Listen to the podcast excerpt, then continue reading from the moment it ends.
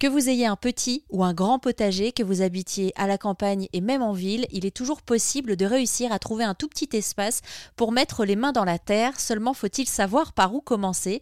Anne-Sophie a créé son entreprise, entreprise familiale installée dans le Vaucluse qui travaille en circuit court. Elle propose grâce à Louvaillou des coffrets de graines de potager. Avant de se lancer dans cette aventure, Anne-Sophie avait un tout autre métier. Alors j'étais euh, bah, dans le commerce traditionnel, donc pour le coup dans la bijouterie. Donc euh, vraiment rien à voir.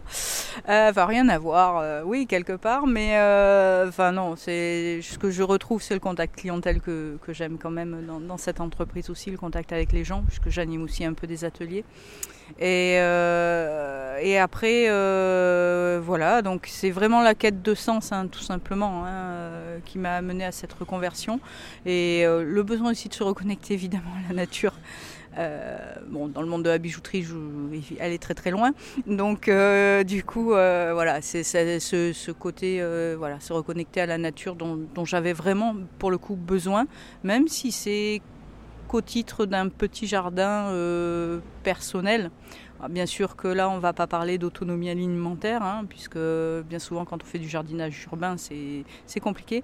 Mais ne, serait-ce que de s'y mettre, avoir le plaisir de voir pousser ses légumes, il y a aussi une prise de conscience de comment ça se passe. Euh, ah oui, tiens, bah, la courgette, il faut que j'attire des pollinisateurs. Ah bon, ah bah oui, bah, c'est peut-être pour ça que les pollinisateurs sont si importants. C'est bête ce que je dis, mais en fait, c'est des, des, des, ça peut paraître bête, mais c'est vraiment des prises de conscience à avoir. Et c'est par là que ça commence aussi quand on fait soi-même, ne serait-ce que quelques petites choses, quoi. Et pour nos enfants, etc. C'est remettre du sens aussi dans ce qu'on fait, dans ce qu'on mange, dans ce qu'on, dans d'autres manières de consommer. C'est ce qu'on propose aussi sur RZN Radio, bah, grâce à des gens comme vous, en fait, qu'on écoute euh, toute la journée. Donc il y a euh, cette envie de vous reconnecter à la nature, et puis il y a vraiment le faire. Vous vous rappelez les premières fois que vous avez voulu mettre les mains dans la terre alors que vous n'y connaissiez rien? Mm.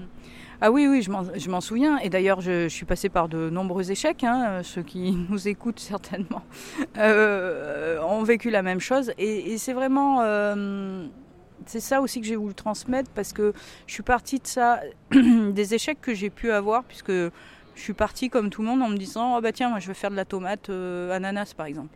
Parce qu'elle est bonne la tomate ananas. Mais sauf que la tomate ananas, euh, elle est compliquée à faire. elle pousse. Euh, voilà, il faut vraiment avoir du, terrain pour avoir un rendement correct.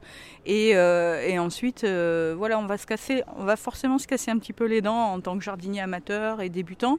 Et du coup, on va, on va se décourager, on se dit bah ouais non je suis nul, euh, ça marche pas, euh, voilà. Et euh, du coup nous notre clé d'entrée aussi c'est ça à Louvaillou que j'ai vraiment, que je tiens vraiment à avoir, c'est proposer des choses simples, voilà. Simples qui bah, les tomates je vais proposer des tomates à fort, fort rendement qui vont être faciles et qui vont pas décourager le jardinier amateur après, quand on a plus d'espace, quand on a plus, c'est une autre problématique. Mais en tout cas, quand on démarre et que, bah, ou même un potager en pot, euh, même si on n'a qu'un plant de tomates, on a quand même envie de faire quelques apéros avec. Donc, euh, enfin, quelques tomates cerises et pouvoir au moins en manger quelques fois. Donc voilà, le, but c'est ça. C'est peut-être pas la meilleure tomate, mais en tout cas, ce sera celle qui vous donnera le plus de satisfaction en tant que jardinier amateur. Merci à Anne-Sophie de Louvaillou de tenter cette aventure pour le mieux agir et de rendre la culture potagère accessible à tous.